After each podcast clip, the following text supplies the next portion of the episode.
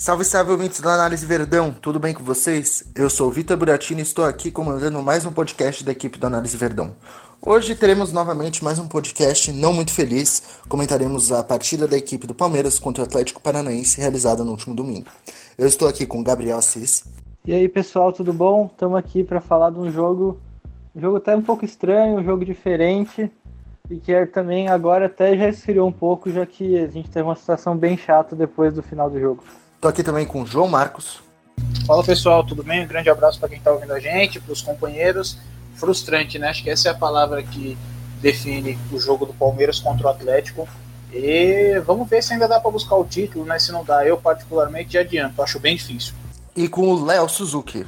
Fala pessoal, abraço para todo mundo, prazer estar aqui de novo. Muitos pontos positivos, pontos negativos, fatores extra-campo, vamos falar de tudo isso hoje. Bom, queria começar aqui já como sempre, né, como já é habitual, eu queria que vocês comentassem um pouco do da escalação da equipe do Palmeiras. João, o que, que você achou? É, é, particularmente eu não entendi a escalação do Zé Rafael, né? O restante da equipe foi habitual, é, para não pular etapas, né? O Marcos Rocha não viajou para o Paraná, então jogou o Jean na lateral direita, é o jogador que tem para jogar na posição, né? É, bom, não tem muito o que reclamar do Jean antes do jogo, né? Durante o jogo a gente pode falar ao longo do nosso programa. É, agora a escalação do Zé Rafael, sim, essa eu falo desde o início, porque eu não entendi a escalação do Zé Rafael. É a terceira vez que eu vou repetir aqui. Uh, o Zé Rafael aparenta não estar adaptado ao modelo de jogo do Mano ainda. E nem o Mano sabe aonde vai usar o jogador, qual a melhor função para ele desempenhar dentro do campo. Né? Uh, então, não entendi a escalação do Zé Rafael, não gostei. É, e agora sim, já adiantando um pouco, né? A jogada do gol aconteceu em cima do Zé Rafael. Você tomar um gol com 5 minutos de jogo, você arrebenta qualquer estratégia que você tenha montado. O Mano falou na coletiva que queria tirar a velocidade do Atlético. Como que você tira a velocidade do, de, um, de um adversário uh, quando você toma um gol com 5 minutos e você tem que aplicar velocidade e dar campo para que ele coloque velocidade? Né? Uh, Zé Rafael lento, tem jogado mal, errado as tomadas de decisão, é, errado tecnicamente, né? Uh, enfim, aí a gente pode dizer, falar um pouquinho mais sobre ele depois. É, bom, e a escalação do Daverson na frente de novo, né? É, bom, é, isso, é, isso é uma opinião minha, tá? Apesar do gol do Daverson. É, eu já tenho falado aqui algumas vezes também. Acho que o Daverson ele não tem condição de jogar no Palmeiras mais. Né? O treinador não pode pensar dessa maneira, mas o treinador tem três centroavantes uh, à disposição. Ele tem o Davidson, ele tem o Borja e tem o Henrique Dourado, que provavelmente não entra ainda em campo por conta. É, porque ele está voltando de uma lesão muito grave, né? então ele tem que entrar aos poucos. É, eu acho que o Borja deveria ter mais oportunidades na equipe do Palmeiras. O Davidson ele erra muito, fica muito impedimento, né? Só para adiantar, Palmeiras teve quatro impedimentos no jogo inteiro. Um foi do Vitor Hugo, três do Davidson. Né? O Davidson ele finalizou duas bolas no jogo, ou seja, ele ficou mais impedido do que finalizou no jogo. E aí eu não estou falando de finalização certa ou errada, é finalização apenas. Né? Uh, enfim, o Davidson, para mim, não tem condição de jogar no Palmeiras mais. Ele atrapalha muito lance, ele é um jogador que ele tenta se impor com muita correria, com vontade, com desespero, e aí toma a decisão errada né? Uh, erra tecnicamente. Então acho que o Mano poderia ter escalado um outro centroavante, mas é o que ele tem utilizado, é o Davidson, né? Não dá para falar muito, não dá para contestar muito a opção do Mano, né? A gente pode querer ver uma coisa diferente, mas é, é, é opção. Enfim, agora o Zé Rafael, eu achei um erro. É, teria colocado o Rafael Veiga ou até o Lucas Lima, né? Eu teria mudado a configuração de meio campo, mas a gente pode explicar depois quando a gente é, esmiuçar né, a partir do posicionamento do Palmeiras. Bom, eu gostaria de questionar um pouco mais a escolha pelo Jean, porque as informações deram conta que o Marcos Rocha foi simplesmente poupado. E aí eu acho que você colocar o Jean sem ritmo num time que tem Rony, ou que se não fosse o Rony era o Cirino, duas bombas que correm pra caramba, contra o Jean, achei uma baita responsabilidade. Se fosse para poupar o Marcos Rocha, que tivesse sido contra a Chapecoense. Uh, e quem mais? O Zé Rafael eu achei válido, assim, mas realmente não vem bem. E o Davidson, acabou que ele fez uma boa partida, eu acho num jogo um pouco mais, mais direto do Palmeiras do que vinha sendo com o Mano, do que vinha sendo em jogos que a gente teve mais a bola. O Davidson ontem ajudou, apesar de realmente não ser um jogador nível Palmeiras, não ser um cara que, que eu acho que deveria ser titular, que deveria ter tanto espaço, não acho que ele ainda deveria estar no Palmeiras. Mas ontem, analisando só o jogo, sem analisar outros fatores, eu acho que ele até ajudou, inclusive fazendo gol. Quem sabe no lugar do Zé Rafael fosse, fosse uma boa o Veiga, e aí você fazia um outro esquema ali com, com um meio armador de fato, acho que podia ser até melhor, já que o, o Zé Rafael não vem bem mesmo, mas acho que minha, meu questionamento vai pro Jean, o resto eu acho que foi válido. É, eu concordo com os dois, acho que vocês falaram bem, o Jean é realmente totalmente arriscado colocar ele num jogo desses, o Rony inclusive teve muito destaque no jogo, já tomou algumas bolas nas costas ali que o, que o Rony conseguiu aproveitar. O Zé Rafael também questiono bastante, ele já não tinha ido bem no último jogo. E, e o Daverson é uma, uma tecla que a gente tem batido bastante. Ele realmente foi longe de ser um dos piores jogos do Daverson com a camisa do Palmeiras, mas a gente sabe que, que é mais do mesmo. E mesmo que o. Talvez, não sei se o Mano não acaba não confiando no Borja, ele colocava o Borja nos, nos primeiros jogos dele pelo Palmeiras, depois o Borja não entrou mais. Mas testasse o William um pouco mais à frente, colocando mais um jogador para compor o meio-campo. Mas enfim, ele não foi tão mal, mas acho bem questionável. É, é, o Davidson, né, tem uma coisa que é, que é curiosa que você falou do Borja agora, né, Léo? É, o Borja aparentemente perdeu espaço com o Mano, né? E o Mano falou na coletiva que a opção pelo Davidson foi porque é o jogador que tem se esforçado e se dedicado nos treinos, né? Uh, e, enfim, uh, a gente não pode. O treinador ele tá vendo o dia a dia, né? Ele, claro que ele tem que pesar esse tipo de coisa, quem está se dedicando nos treinos ou não, mas é, a gente sempre pensa, né? O Borja é um jogador que aparentemente ele não tem muito sangue, né? É, ele não sente o jogo, a situação para dar um gás, para se dedicar um pouquinho a mais, né? Uh, e se for realmente esse o caso da escalação do Daverson e não de dar mais oportunidades, dar minutos para o Borja, né? É um erro, mais um erro de planejamento do elenco, né? Também, só para citar, porque o Mano deu essa, essa declaração na coletiva e eu achei bem curiosa, né? Na hora eu pensei que, o de, que o Borja pode não estar jogando por conta de dedicação e treino, né? E que a gente sabe que não é nem maldade do Borja, né? É o jeito do Borja, né? Uh, enfim, fica aí para a gente refletir também. Eu acho que independente de, dos gols, de gol do Daverson, de participação em gol, enfim, já é para estar tá bem claro que, que, ele não é um jogador para fazer parte do planejamento do ano que vem, né? Independente de, de resultado em si. Bom, agora eu queria saber o que, vocês acharam do primeiro tempo da equipe do Palmeiras, né? Primeiro tempo que a gente começou assim, bem mal. Assis, o que, você tem para falar? Bom, primeiro tempo começou, né, de novo, como já tinha sido contra o Santos, mal deu pra gente perceber o que estava rolando, como que seria o jogo. O Atlético já conseguiu fazer o gol, a gente tinha dado um, uma chegada perigosa um pouquinho antes, mas já logo em seguida saiu o gol e aí condicionou todo o jogo.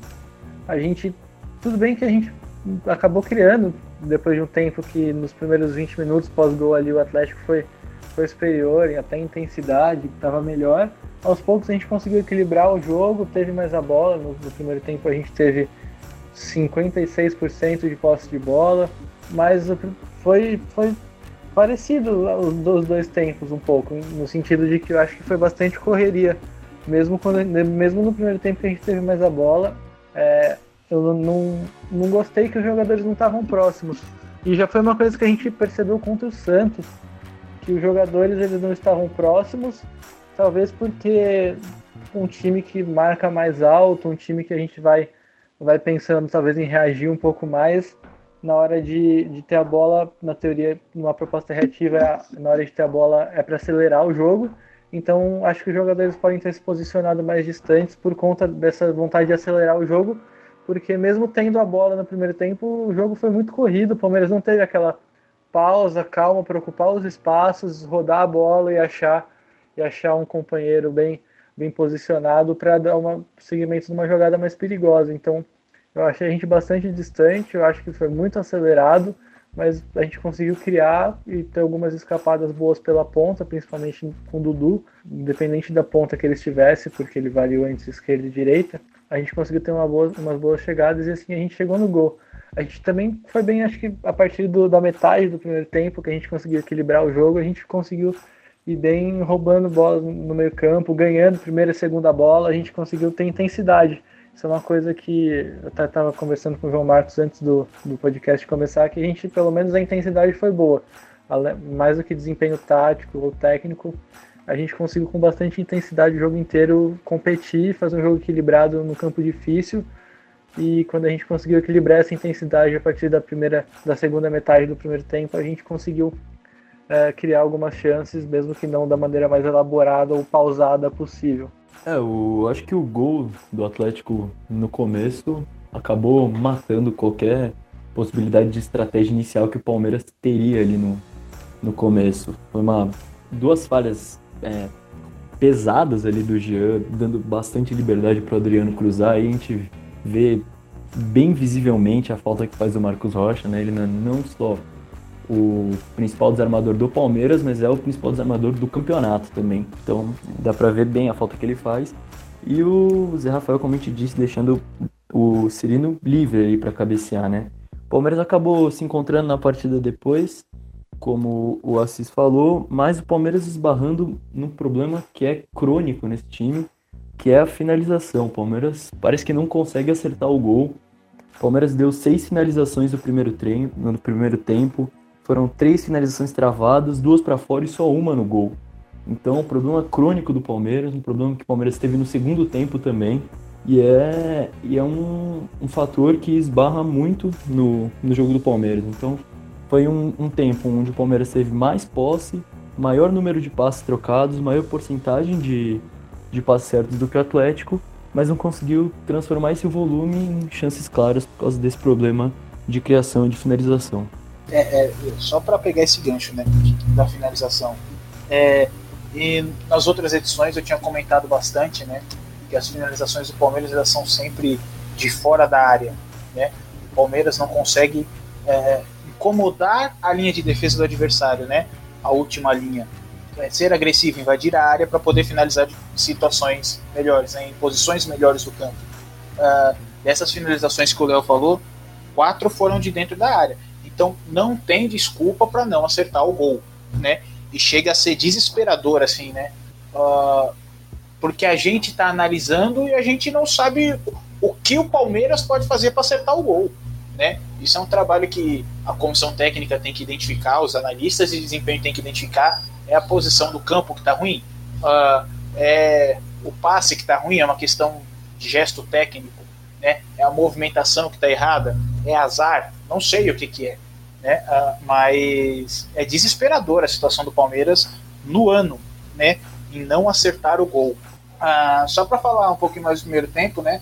O posicionamento do Palmeiras e que eu considero um erro do Mano Menezes uh, na montagem da estratégia do jogo, né? Apesar de que, só para ressaltar o que ela falou, quando você toma um gol com 5 minutos e erros individuais, isso desanima o time, né? Joga qualquer estratégia pro buraco né? Uh, reforçando então o que o Mano falou na coletiva, né? Uh, que ele é, é, pensou o time com duas linhas de quatro para tirar a velocidade do Atlético. Né? Então ele ia compactar, jogar em 20 metros né? de, de fundo a fundo e de lateral a lateral o time também jogar compacto e balançando de um lado para o outro, é, acompanhando a bola. Né?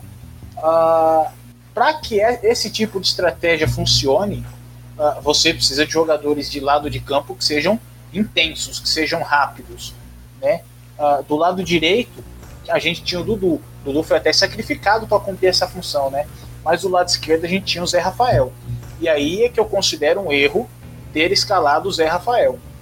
Né? Se você me perguntar quais funções eu imagino que o Zé Rafael possa fazer, eu imagino que ele pode fazer três ou quatro funções dentro do campo. Ele pode ser um terceiro jogador de meio campo, pode ser um segundo volante, pode ser um, um armador, pode ser um ponta armador.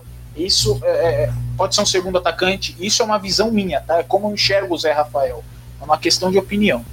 Ah, agora, o Zé Rafael na ponta, a gente tem que entender as características do jogador. É, ele é um jogador que não tem velocidade, não tem intensidade para percorrer o corredor inteiro, para jogar auxiliando o lateral na marcação. Né? E aí a gente tem um problema, porque você perde intensidade na marcação, você perde intensidade na puxada do contra-ataque. Né? Uh, o Zé Rafael ele também não é uh, um exímio marcador, porque se a ideia do Mano era fechar o lado do campo, bom, não funcionaria. O Zé Rafael não é um cara que, que ele, ele, tem a característica, a, a, marcação, o bote como principal característica, assim como os nossos volantes, né? Uh, e aí você sobrecarrega o Diogo Barbosa, que está vivendo uma fase ruim, né? A gente tem que falar isso também. Uh, sobrecarrega o Jean do outro lado, porque aí os nossos volantes, Felipe Melo e Bruno Henrique, que já são lentos, tem que sair para fazer cobertura o tempo inteiro, e aí às vezes o Dudu precisa sair para fazer cobertura por dentro, e aí expõe o Jean, né? ou então o zagueiro precisa sair para fazer cobertura do volante, expõe o Jean do outro lado também. Né? Uh, então é, é, a partir daí que eu acho que a escalação do Zé Rafael foi equivocada, né? pensando na, na estratégia que o Mano desenhou, com base no que ele falou, na coletiva pós-jogo. Né? Uh, e aí, quando você perguntou sobre a escalação, Buras, é, falei, eu teria entrado com o Lucas Lima ou com o Rafael Veiga, né? Porque aí você teria que inverter a função de qualquer jeito. O William jogou de segundo atacante, encostando no Davidson, né? É, não tinha jeito para mim. O William tinha que fazer o lado do campo, porque ele é o jogador mais intenso para aquilo que o Mano propôs, né? E aí a gente, a gente expõe uh, uma dificuldade que a gente tem no elenco do Palmeiras quando a gente observa o banco de reservas, os jogadores disponíveis para o Mano, é, quais jogadores poderiam ter entrado melhor que o Zé Rafael ali para cumprir a função que o Mano queria, né? De fechar o lado do campo e colocar velocidade para ajudar a marcar e para puxar o contra-ataque, né? Ah, o Johan não é esse jogador, o Rafael Veiga não é esse jogador, o Lucas Lima não é esse jogador. A gente tinha dois centroavantes no banco, né? Borja e Henrique Dourado, né? Uh, enfim, a gente tem falado muito sobre os erros da direção do Palmeiras, né? E são pequenas coisas que influenciam na escalação de uma equipe e que podem gerar um erro individual, como foi o do gol, com cinco minutos, que arrebentou toda a estratégia do Palmeiras para o jogo, né? Enfim, é... então só para completar sobre o primeiro tempo, é... acho que o primeiro tempo do Palmeiras foi muito intenso, mas foi ruim, foi desorganizado, a equipe não tinha uma estratégia muito bem definida acho que muito pela escalação dos jogadores, por quem estava em campo cumprindo as funções que o Mano queria. Bom, e depois dessa análise aí do primeiro tempo, o que vocês têm a falar desse segundo, que foi amplamente criticado por grande parte da torcida, muito mais do que o primeiro tempo, que teve até pessoas que falaram que foi razoavelmente bom. O que vocês acharam? Então, essa questão das críticas no segundo tempo, eu acho que é muito mais por uma questão alheia ao jogo, porque a verdade é que simplesmente é normal que não ganhando, o Atlético Paranaense no segundo tempo não estava ganhando, é normal que eles fossem ter um pouco mais a bola, fossem ocupar um pouco mais o campo de ataque, e a partir disso a impressão que se passa é que o Palmeiras estava se defendendo um pouco mais, o que para a torcida acaba sendo inadmissível, uma vez que o Flamengo estava abrindo 10 pontos na tabela. Mas, na verdade, eu acho que o segundo tempo ocorreu de uma forma natural.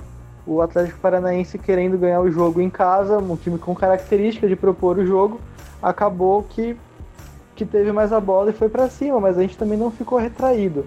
Eu acho que a gente, durante o jogo todo, teve um jogo mais direto, um jogo menos elaborado, de primeira e segunda bola, como até o Wellington do Atlético Paranaense falou no intervalo, muito mais direto e, de, e menos elaborado do que o Mano vinha tentando fazer na maioria dos jogos. Uma coisa muito mais parecida com o que a gente fazia com o Filipão. A gente continuou com bastante intensidade, continuou levando certo perigo, o Davidson recebendo bastante lançamento, bastante bola e segurando boa parte dessas jogadas, conseguindo conectar da sequência nos ataques, e a partir disso até os nossos pontas conseguiram chegar com, com, com velocidade fazendo alguns lances. Claro que a gente teve, teve lances de perigo contra a gente também, mas acho que também uma coisa para se destacar é que a gente defendeu bem a área, o funil estava bem fechado. A maior parte dos lances do Atlético Paranaense vieram em lances pelo lado, principalmente pela esquerda, mas com cruzamentos, que o Everton conseguiu administrar a maioria ali. Então, essa questão das críticas acho que foi muito mais pela postura do time ter reagido um pouco mais no momento em que precisava ganhar por causa do Flamengo abrindo muita vantagem na tabela. Mas eu acredito que tenha sido um jogo natural, um resultado natural. E essa questão da, da vantagem do Flamengo na tabela não é por conta do jogo de ontem que a gente tem que, tem que é, reclamar, não. É por conta de outros tropeços e também de muito mérito do Flamengo. Mas assim, então o segundo tempo eu continuo, acho que ele mudou de figura, porque o, o time que teve mais a bola mudou, o Atlético Paranaense propôs um pouco mais, a gente tentou um pouco mais o contra-ataque, mas ainda assim eu acho que foi um jogo equilibrado, muito corrido, continuou muito corrido, com chances para os dois lados, e eu acho que a partir disso a gente pode refletir se foi bom, se foi ruim. Uh, eu acho que a proposta do Palmeiras mais reativa não foi mal executada, a gente conseguiu correr bastante, chegar com perigo no ataque. A primeira e segunda bola continuou sendo bem, bem controlada pelo time, porém eu acredito que a gente tenha ficado muito distante, continuou muito distante um dos outros e o jogo e não conseguiu principalmente ter qualidade no acabamento das jogadas. Fosse com um chute errado ou um drible errado, uma escolha errada de jogada, por uma questão assim que às vezes é um pouco mais de atenção ou inteligência mesmo, questões do, internas do Palmeiras conseguir criar métodos para evoluir essa questão da tomada de decisão dos jogadores, a gente acabou errando muito na finalização das jogadas, mas acredito que a gente tenha criado e feito um jogo equilibrado também no segundo tempo, ainda que com um panorama diferente do primeiro. Bom, eu acho interessante esse ponto da reação da torcida em relação ao fato de Palmeiras teve, não teve a posse de bola no segundo tempo, né? Como o próprio Assis falou, era uma coisa natural do jogo.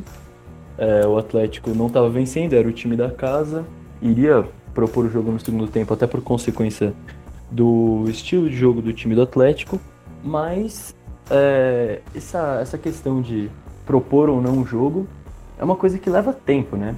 O, acho que a torcida até ficou um pouco mal acostumada com com isso em relação à chegada do Felipão, que o, que o time teve uma resposta muito, muito rápida, né?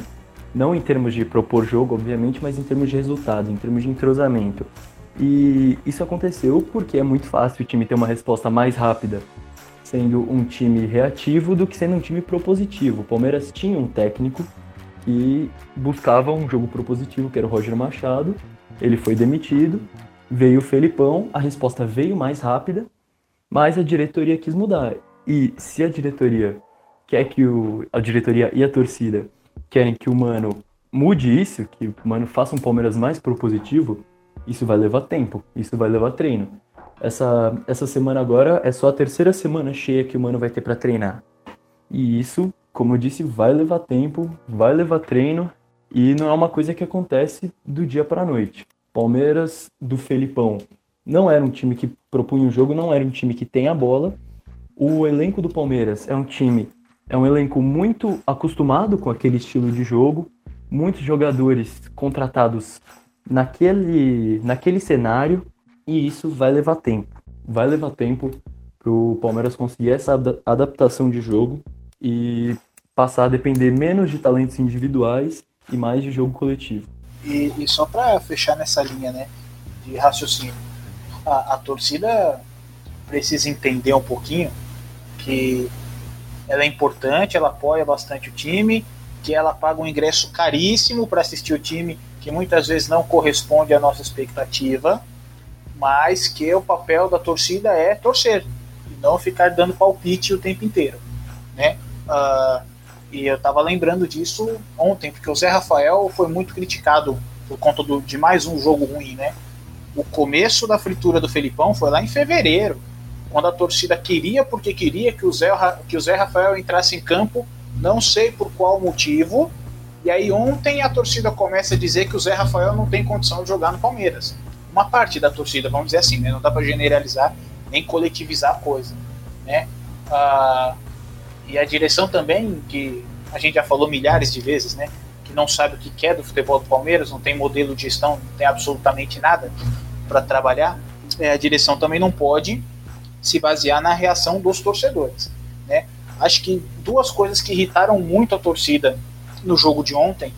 É, a primeira é você voltar para o segundo tempo com um time nervoso, com jogadores que estão mal na partida e você não faz nenhuma troca no intervalo.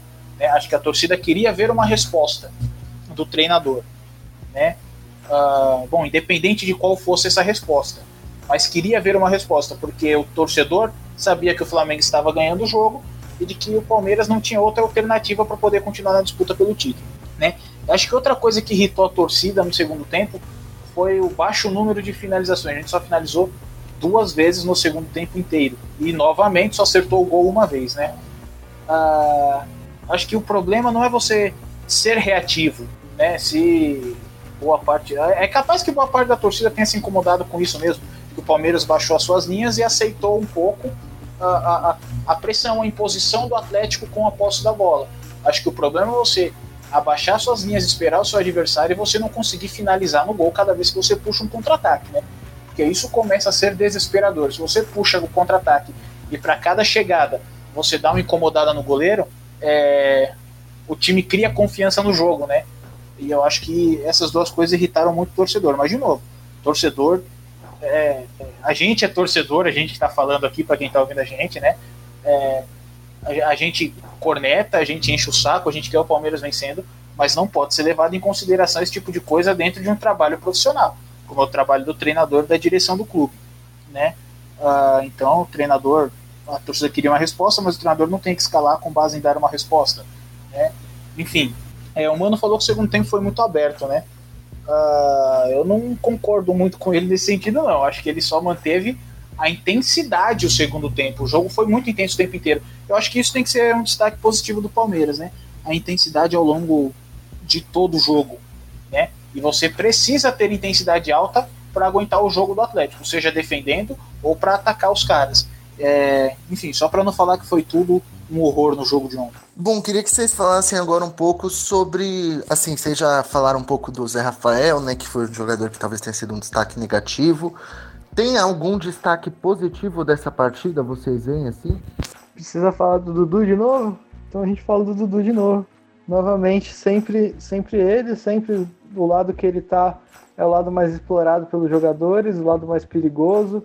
Ele conseguiu ali ter, ter espaço pelo lado do campo, conseguiu fazer a jogada do gol, conseguiu dar, dar outras arrancadas perigosas. Então vale o destaque para ele, vale o destaque para o Vitor Hugo também, que eu achei bem seguro, ganhou muitos duelos. Foram três cortes, uma interceptação, um desarme, ganhou todos os duelos dele, seja pelo chão ou pelo, ou pelo alto, então realmente isso mostra que, a, que foi muito bom a partida dele. As, as bolas longas que ele tentou, aí mostra a melhora dele no passe desde que ele voltou na Europa. Ele tentou nove bolas longas, acertou oito, 97% de aproveitamento em passes também. Então acho que foi uma partida muito boa dele mesmo, bastante preciso defendendo, bastante preciso iniciando as jogadas. Vale destaque para ele e eu gostei também do jogo do Felipe Melo. Ele acho que ele conseguiu ali em alguns lances que, que a jogada estava meio truncada, o Atlético Paranaense estava marcando a saída de bola, acho que ele conseguiu resolver bem essas jogadas, clarear um pouco o lance e apareceu para fazer alguns desarmes importantes, além de, de que a área do Palmeiras, que normalmente é desprotegida, foi bem protegida no segundo tempo. É, eu vou destacar aqui também o Gustavo Gomes. Acho que ele foi bem também ao lado da dupla. É, para ilustrar com alguns números, é, ele deu 7 cortes, 3 interceptações, 4 desarmes, venceu 12 duelos de 16, então 75% de aproveitamento nos duelos. A gente elogiou bastante a defesa aqui no, no, podcast, então acho que, acho que ele vale o destaque, assim como o Vitor Hugo, os dois foram muito bem. Eu, eu acompanho os dois. É... Bom, acho que não precisa falar mais do, do, do Dudu, né? Ele é, ele é claramente o melhor jogador do time, mas é de longe, de longe o melhor jogador do time, é o que busca, é o que faz a diferença com o drible, com a velocidade, com a agressividade dele de buscar o gol o tempo inteiro, né? Uh, e também dá o destaque para a dupla de zaga. Uh, o Vitor Hugo, é, isso é muito interessante, né? E isso é uma coisa que a gente precisa ter paciência, a torcida no geral, também com essa mudança no modelo de jogo do Palmeiras. É, para você ter a bola, o seu zagueiro ele tem que ser o primeiro armador do time. É, isso não é, é, um exagero, não é figura de linguagem, não. O zagueiro, quando o time está posicionado para atacar, quando o zagueiro está na linha do meio-campo, postado para iniciar as jogadas, o zagueiro pode, não só pode, deve encontrar passe na ponta, encontrar passe na entrelinha, né? E não se limitar só ao jogo curto de entregar para o volante que o volante arma. Não, isso acabou no futebol, né? o volante muitas vezes ele cria e quem arma é o zagueiro. E o Vitor Hugo ele tem ajudado muito nesse sentido, né? Então não é só nos números, é em como a gente assiste o jogo, a gente vê que os passos do Vitor Hugo são mais verticais, né? De chegada no gol também. Então também dou destaque para a dupla de zaga e especialmente para o Vitor Hugo. Lembrar, a gente já falou, eu já falei um pouco, pelo menos eu achei que o Davidson fez uma partida boa, além do gol, importante depois de um jogo que ele foi tão vaiado contra a Chapecoense. E o William também, acho que em certos momentos ele deu boas opções, não foi muito preciso, mas em certos momentos ele deu boas opções e é o nosso melhor atacante na marcação, digamos assim. O João já falou que ele recompõe bem e ele fez isso muito bem quando, quando ele passou a jogar aberto com a entrada do Lucas Lima. Eu acho que vale a pena de citar do Dudu de novo, uh, que eu fiquei preocupado na hora que entrou o Luan no lugar do Jean, porque o Luan, se o Jean fisicamente não estava bem, o Luan ele é um zagueiro que não é lateral e que ia ficar exposto contra a velocidade do Rony. E eu pensei que o William pudesse mudar para o lado direito para ajudar o Luan na recomposição, já que ele é muito melhor que o Dudu fazendo isso.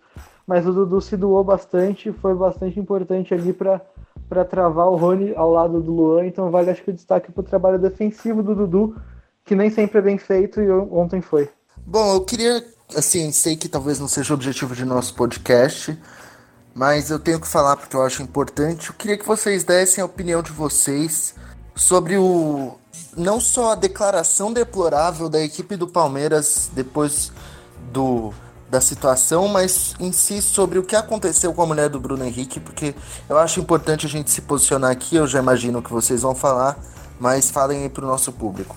É, acho que acho que todos concordamos aqui que é um caso absolutamente deplorável, absolutamente intolerante com a pessoa que não tem nada a ver com o clube, é, esposa de um jogador que foi um dos principais jogadores do nosso título do ano passado, que é artilheiro do time do Palmeiras, que faz a melhor campanha do clube no, nos pontos corridos. Um jogador que já é injustiçado e não sei se pior ainda, mas tão ridículo quanto a nota da, da diretoria.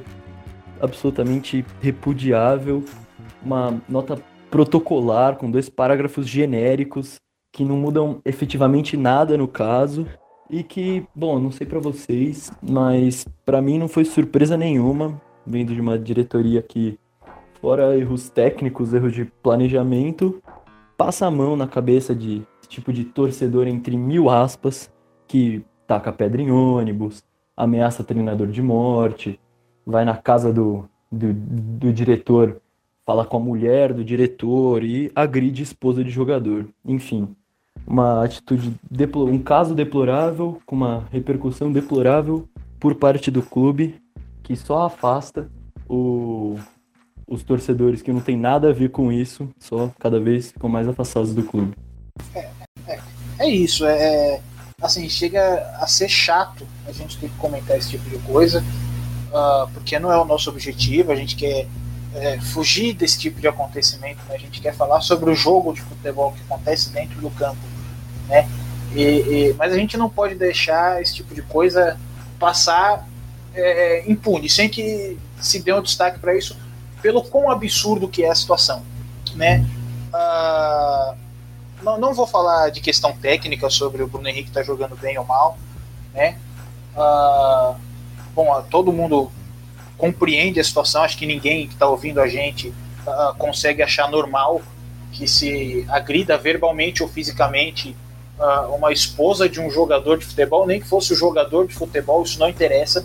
Não é assim que as coisas se resolvem, né? Uh, mas eu vou na mesma linha do que o Léo falou. Isso aí para mim é reflexo de uma direção que, é, com pequenas atitudes, afasta o torcedor do bem do estádio. Né? É o ingresso caro, é o cerco ao redor do estádio, né? notas oficiais que não dizem absolutamente nada com nada, né? notas oficiais que tentam justificar, como teve no começo desse ano, assinada pelo senhor Maurício Gagliotti, é, justificar de que o ingresso do Palmeiras não era caro, com uma conta completamente absurda de um torcedor que paga 140 reais para bancar um sócio torcedor, né? É um pessoal que vive desconexo da realidade do nosso país e da realidade do torcedor, né? E, e, a partir do momento que você não tem proximidade com o seu torcedor, com aquele que apoia, aquele que gosta do clube, né, você abre espaço para torcedor, de novo, também usando a mesma expressão do Léo, entre mil aspas, né, que vai pressionar jogador, que joga pedra em ônibus, né, torcedor que ameaça de morte treinador, torcedor que nesse episódio mais recente, o mais é, o lamentável talvez do ano, de agredir verbalmente e fisicamente a esposa de um jogador de futebol. Então não é surpresa, a nota oficial também não é surpresa, né? É reflexo de uma direção que não sabe o que está fazendo nem no seu trabalho de gestão de um clube de futebol, mas também tem posições é, é, é, é asquerosas, né? Posições asquerosas uh, no trato com a sua torcida, uh, na maneira como, como enxerga a realidade do clube, né? E, e, e, em como ele encara os problemas ao longo do ano. Então, de novo, não é surpresa, é lamentável e é, bom, a direção no dia que acontecer alguma coisa mais grave, tomara que não aconteça, acho que é a única oportunidade para que a direção perceba os rumos que ela tá que ela tá levando o Palmeiras, né? Como ela conseguiu, ela tem conseguido tirar a identidade do Palmeiras, né? Um clube que usa o slogan de que é uma família, de que tenta agregar todo mundo, mas que na verdade exclui o seu torcedor e só traz para perto gente que tem atitudes repugnantes como essa de ontem. Exatamente, eu concordo com todos eles. O que eu acho também é que uh, é uma vergonha a agressão, é uma vergonha a nota oficial e é uma vergonha que fica acentuada quando a gente vê na semana passada o Santos combatendo de verdade a violência quando contra o Ceará na quinta-feira. Alguns torcedores do Santos fizeram insultos racistas, xenófobos contra contra jogadores do Ceará. E o Santos no dia seguinte foi nas redes sociais e disse que que para esses racistas não usarem a camisa do Santos, não comprarem produtos do Santos, não irem aos jogos, não dizerem que são santistas, não serem sócios torcedores e melhor ainda, não serem santistas. Eu acho que é inacreditável, cara. Em 72 horas depois, o Palmeiras, num episódio de agressão contra uma mulher que também escancara um machismo incrível, também escancara como, como uma mulher que já tinha ganhado uma certa relevância, porque já tinham cobrado o Bruno Henrique na rua, ela já tinha defendido, já tinha é, entrado numa discussão com a torcida ali já mostram como a dificuldade do meio do futebol em lidar com uma mulher ganhando o protagonismo, estando de igual para igual com o homem, como ela estava naquela discussão. Então já já escancaram um machismo absurdo e o Palmeiras, ao invés de soltar uma nota de combater na mesma na mesma intensidade, me solta uma nota que cabe em dois tweets, dois parágrafos, seis linhas, falando nada com nada, falando óbvio não vimos uma palavra do Maurício Gagliotti, não vimos uma palavra do Alexandre Matos, que deveria falar, inclusive, já que ele também está sendo vítima de ameaça. É, esse ano já foi pedra em ônibus, esse ano já foi ameaça de morte para o Filipão, já foi. Já estão é, xingando o Matos de ladrão, fazendo acusações seríssimas de crimes. Já foram na casa do Matos, cobraram do jogador na rua, agora agrediram família de jogador, esposa de jogador. Até quando eles vão ficar deixando isso acontecer? Até quando eles vão, vão, vão parar de passar a mão na cabeça da mancha que foi uma que foi uma reaproximação que não deveria ter acontecido, que aconteceu sem motivo nenhum por parte do Gagliotti, porque se a gente lembrar com o Paulo Nobre, uh, teve aquela confusão no aeroporto da Argentina, ele já logo cortou as, as relações, em seguida foram poucas as confusões, teve só, se não me engano, aquela gravíssima com o Flamengo em Brasília, mas no período Paulo Nobre foram poucas as confusões e agora a gente vê a Mancha num ano só seguidamente ameaçando a integridade física de jogador, de técnico, de diretor. É, foi uma aproximação que não fez sentido, mas tem motivos políticos, uma vez que a Mancha ajuda muito a, a Leila politicamente, o Gagliotti não quer desagradar nenhum nem outro. A única pessoa que o Gagliotti, o único grupo que parece que o Gagliotti não liga de desagradar, na verdade, é o torcedor do Palmeiras. Então, nada disso que aconteceu foi surpresa, nada disso que aconteceu foi por acaso, e eu acho que mais do que reflexo das atitudes dos diretores, eu acho que é um reflexo do Palmeiras hoje em dia, dos valores do Palmeiras hoje em dia, valores que, que se refletem no futebol, naquele, naquilo tudo que a gente já reclamou, de só quer, quer saber de ganhar, um futebol que quer produzir resultado em escala industrial sem se preocupar com como fazer isso, sem se preocupar com o que é certo, o que é errado, o que é, não dá certo uma coisa muda, não dá certo outra coisa muda, e a gente tem que ganhar dinheiro, então cobra um sócio torcedor caro, faz um cerco em volta do Allianz Parque para segregar mais ainda para quem não tem condição de arcar com, com os preços abusivos do estádio, do ingresso, do sócio torcedor. Ficar de fora do estádio, não consegue nem chegar perto para assistir o jogo, para sentir o clima. A gente está se afastando do nosso torcedor, a gente está se tornando um clube extremamente antipático. Já tinham falado isso antigamente, na época do Filipão, por conta de fechar treino, mas a gente é antipático por posições institucionais também. É o Palmeiras que não se preocupa com não tem a menor noção da, da responsabilidade social que um clube tem.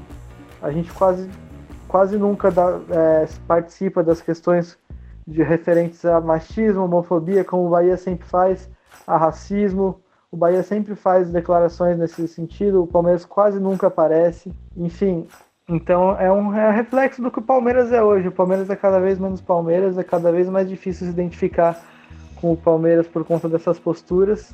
E nada disso do que aconteceu foi por acaso e vai seguir acontecendo. O Palmeiras virou um clube extremamente antipático e asqueroso nessa, por conta dessas posturas. Enquanto nada mudar, enquanto a gente tiver com proximidade em, com torcida organizada, enquanto tiver questões políticas sendo maiores do que o clube, vai continuar assim e parabéns, vão conseguir fazer com que o Bruno Henrique saia do Palmeiras, vão conseguir fazer com que um dos nossos melhores jogadores saia, um dos jogadores mais importantes dos últimos anos, por conta de uma agressão absurda na esposa dele. E, e só, assim, acho que a sua frase foi perfeita quando você disse que o Maurício Gagliotti, o único grupo que ele não se incomoda em, em desagradar é a torcida do Palmeiras, né? Ah, e pra gente ver o quão surreal, o quão absurda é essa situação, né?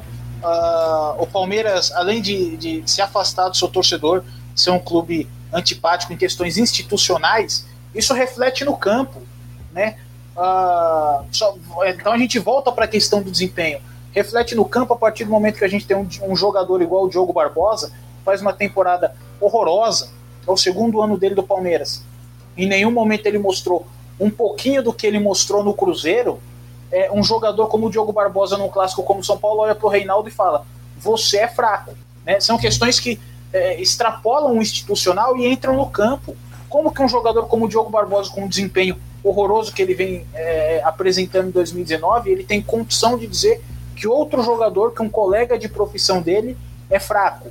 É um clube soberbo, é um clube protocolar, né? Jogadores que entram em campo e não têm preocupação com vitória em como vai conseguir a vitória, né, em jogar pelo torcedor e pela história do clube. Vou lembrar aqui também uma declaração do Luan no ano passado, quando perguntaram para ele se o Palmeiras tinha obrigação de ser campeão.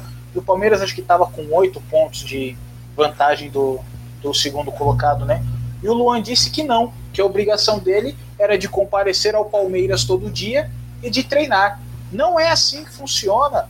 O jogador tem que querer mais. Ele tem que batalhar pela vitória. E isso é uma questão, é uma, é uma postura que vem da direção do clube. Né? Uma direção que não está nem aí com o seu torcedor, com a sua história, não está nem aí com marcar o território enquanto é, instituição com responsabilidade social. Né?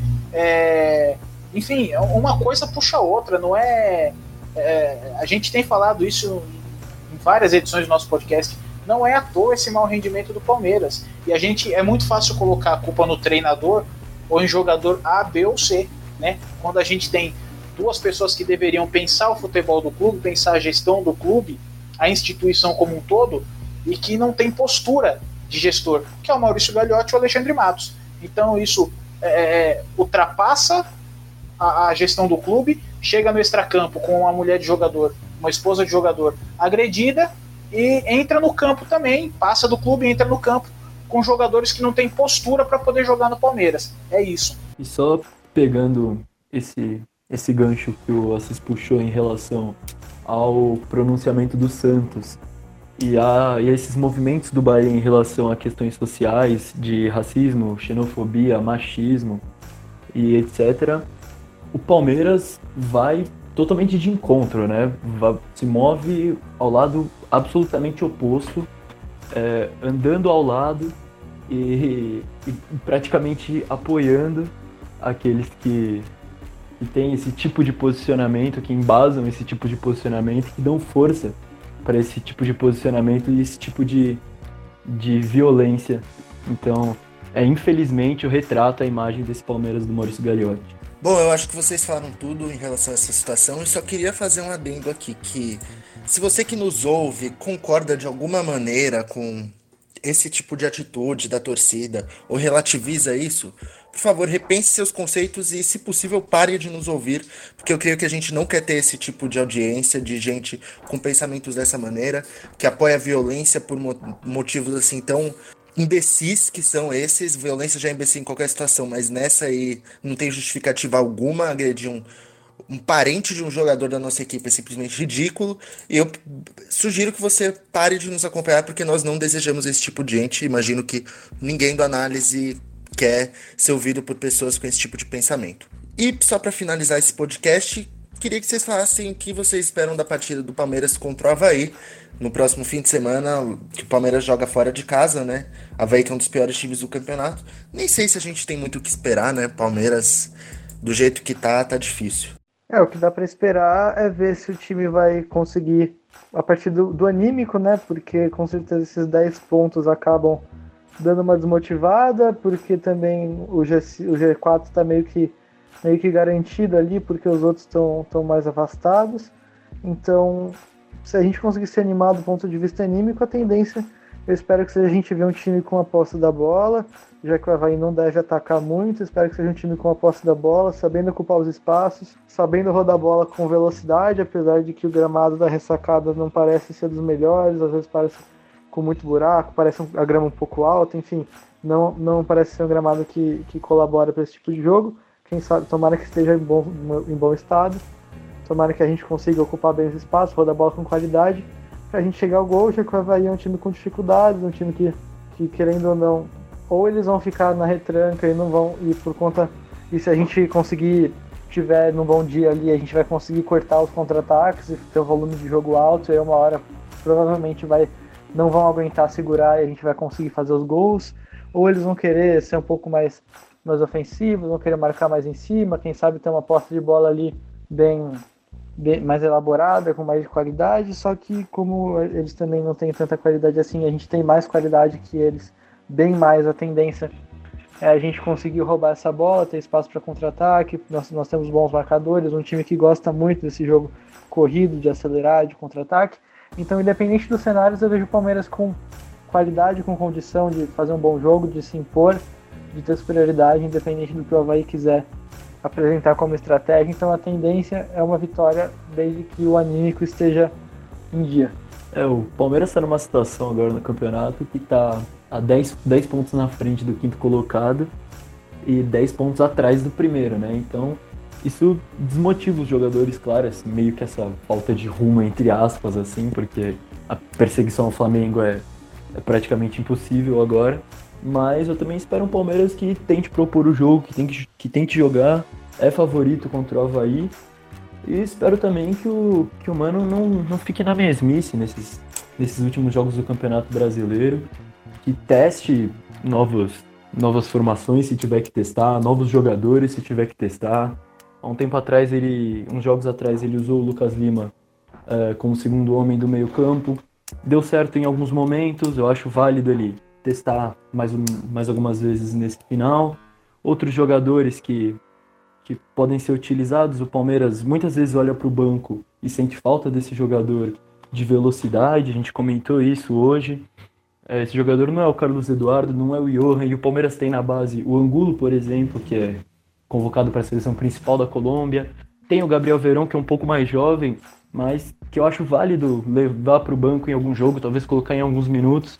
Eu acho que esses jogos podem ser valiosos para esse tipo de, de questão, porque o planejamento para o ano que vem promete muitas mudanças. É, só para reforçar né, o quão melancólico vai ser esse final de campeonato do Palmeiras. Né? Uh, o Palmeiras tem cinco vitórias a menos do que o Flamengo. E vitória é o primeiro critério de desempate do campeonato. Né? Uh, hoje o Flamengo tem 64 pontos, 10 a, a, mais do que o Palmeiras. Ou seja, o campeonato do Flamengo é, é, não tem mais 38 rodadas, tem 34. Né? Todo mundo consegue acompanhar a conta, certo? É a diferença é, que o Palmeiras precisa tirar do Flamengo. Né? 12, 4 vitórias, 12 pontos. Ah, com critério de desempate abaixo, certo? É, e com 11 jogos para serem disputados. Né? Então, se daqui para frente Palmeiras e Flamengo vencerem todos os seus jogos, né, o campeonato do Flamengo acaba na 34 rodada. O Flamengo só tem mais sete jogos para disputar. Né? É muito difícil correr atrás do Flamengo. Então, indo além, né, uh, além desse jogo contra o Havaí, eu tô mais na linha do que o Léo falou. Tem que aproveitar esse final de campeonato, esse jogo contra o Havaí, para testar opções. Se o jogo tiver apertado, e pode ser o caso do jogo contra o Havaí, né? Acredito que o Havaí deva se fechar também, assim como fez no jogo contra o São Paulo. É, que o Mano teste opções, que coloque dois centroavantes, se for o caso, que coloque jogadores de velocidade, teste jogador de base, que quer testar o Carlos Eduardo, que a gente já sabe que não tem condição, mas com o trabalho do treinador, usa o Carlos Eduardo, jogador de velocidade, põe o Lucas Lima de segundo volante, uh, que ele teste alternativas, porque aparentemente ele vai ser o treinador para o próximo ano também, a não ser que aconteça uh, uh, uma desgraça, né, que aconteça uma hecatombe até o final do ano do Palmeiras. então é isso, a gente só pode torcer para que o Mano Menezes ele tenha ousadia e que ele tenha ideias para trabalhar esse time pensando na próxima temporada. Só para eu ir além um pouco aqui, vocês acham que Mano Menezes continua ou sai para a próxima temporada? Eu acho cedo demais para a gente dizer. Vai depender muito, mais do que de resultado, vai depender muito, acho que, de postura, da gente ver o que o time vai jogar, se começar, mesmo já com meio que esperando o salão acabar, com, com pouca coisa para disputar. É, a gente vê muito, muito Daverson, muito Thiago Santos, ou é, no sentido de ter um cabeça de área, um centroavante meio mais de força do que de técnica. Enfim, são, vão ser alguns indícios de que o Mano não é esse cara de dar uma mudada mais radical no estilo de jogo, de dar uma guinada para um, um, outro, um outro tipo de jogo. Então, é, vai depender mais dos sinais que o Mano der do que, do que propriamente do resultado, eu acho. Se, se ele realmente quiser se manter fiel à ideia que ele chegou de fazer um time jogando com posse de bola, de fazer um time ocupando bem os espaços no campo, colocando jogadores em posições privilegiadas para receber a bola, pode ser, pode ser um sinal de que sim, ele pode ser o técnico para ano que vem. Minha preocupação é que, dependendo de como forem os resultados da pressão da torcida, ele começar a ter muitas escolhas conservadoras e aí a gente vai ver que ele não é o cara para ano que vem, já que o Palmeiras sempre vai ter pressão, qualquer resultado já vai ser já vai ser motivo de de escarcel, então se ele ficar sendo muito conservador a cada oscilação, a cada pressão mais forte que ele sofrer, não vai para frente. Então a gente vai depender da postura dele. Eu acho que vai ser além da, da, da, das decisões que o Mano vai tomar até o final do campeonato. Acho que depende muito da permanência ou não do Alexandre Matos, né? E do quão pressionado ele vai estar no final do ano. Acho que tem muito cenário aí para a gente analisar é, o Alexandre Matos sempre foi falado que gosta do trabalho do Mano Menezes, né? Ah, então, se o Alexandre Matos permanecer para o próximo ano, é capaz que, independente de resultado ou de decisões ou de pressão em cima do Mano, pode ser que o Mano permaneça somente porque o diretor quer. Né? Agora, se o diretor sair do clube, eu acho que o Mano está mais sujeito, sim, às decisões que ele vai tomar até o final e aos resultados dele. E aí, concordando com o Assis, mas é, é, condicionado às decisões que ele vai tomar e como ele vai pensar o time do Palmeiras, a montagem até o final do ano. É, eu vou na mesma linha, acho que tem esse aspecto, aspecto técnico do campo e esse aspecto político também, né? O problema é que independente disso, acho que até uma análise, não sei, até um pouco precoce. O trabalho do Mano está no começo, mas independente dessa decisão da diretoria de manter o Mano pro ano que vem ou não, é muito difícil ver em qualquer decisão desse tipo uma, um embasamento de planejamento, né? uma ideia por trás. Parece ser sempre uma coisa jogada em cima da outra e, e, e uma coisa de para um para um curto espaço de tempo, vamos resolver agora e mais para frente a gente vê no que, que dá. Então, eu acho que eu acho que esse final do campeonato não vai acabar não vai acabar demitindo o humano, mas tem todos esses fatores e tem esse problema da, do embasamento por trás da escolha de manter ou não humano. É, é, é, isso, desculpa, eu, eu, preciso falar isso, né? É, a gente só chega a esse tipo de discussão aqui porque esse é o modelo Maurício Gagliotti de gerir o clube, né? Maurício Gagliotti e Alexandre Matos. Se eles é, não gerissem o clube dessa maneira desorganizada, né, sem critério, a gente nem estaria discutindo esse tipo de coisa aqui. Então, é, parabéns para eles também, né? Provocam esse tipo de discussão entre os torcedores. Bom, ouvintes da Análise Verdão, por hoje é só. Nos acompanhem em nossas redes sociais, arroba Análise Verdão no nosso Twitter e Análise Verdão no nosso Instagram. Nós estamos nessas duas redes sociais, sempre postando conteúdo lá. É, estamos fazendo podcast pós-jogo sempre que dá e também estamos com a série de podcast com convidados. Vão lá ouvir o primeiro que nós lançamos com o Rodrigo Fragoso, que é nosso tweet fixado. Eu sou o Vitor Bratini, estive aqui com o Gabriel Assis. Obrigado por vir até aqui, pessoal. Obrigado por aguentarem a nossa, nossa irritação, mas realmente não tá fácil aguentar o Palmeiras e muito talvez até mais por motivos extra-campo do que em campo. Enfim, obrigado por terem ouvido. Não vamos, não vamos desistir do Palmeiras, não. O ano até agora foi ruim, mas no final do ano pode pelo menos apontar coisas positivas para o ano que vem. Um abraço para todo mundo aí, obrigado aos meus companheiros. Estive aqui também com o João Marcos. É isso, galera. Se é para sofrer, vamos sofrer junto. É só assim que a gente consegue um Palmeiras melhor, né? É, com torcida, com união é, cobrando os responsáveis e incentivando o time, incentivando os jogadores que merecem. Então, um abraço para todo mundo, continuem ouvindo a gente, muito obrigado pela audiência que vocês têm dado, compartilha com os amigos, ajuda a divulgar a gente, e é isso, valeu pessoal. E também estive aqui com o Léo Suzuki. É isso aí, valeu para quem ouviu até aqui, nossa sessão de análise e desabafo, valeu aos companheiros e sigam acompanhando a gente. Isso aí, pessoal, muito obrigado a todos, até a próxima, tchau, tchau.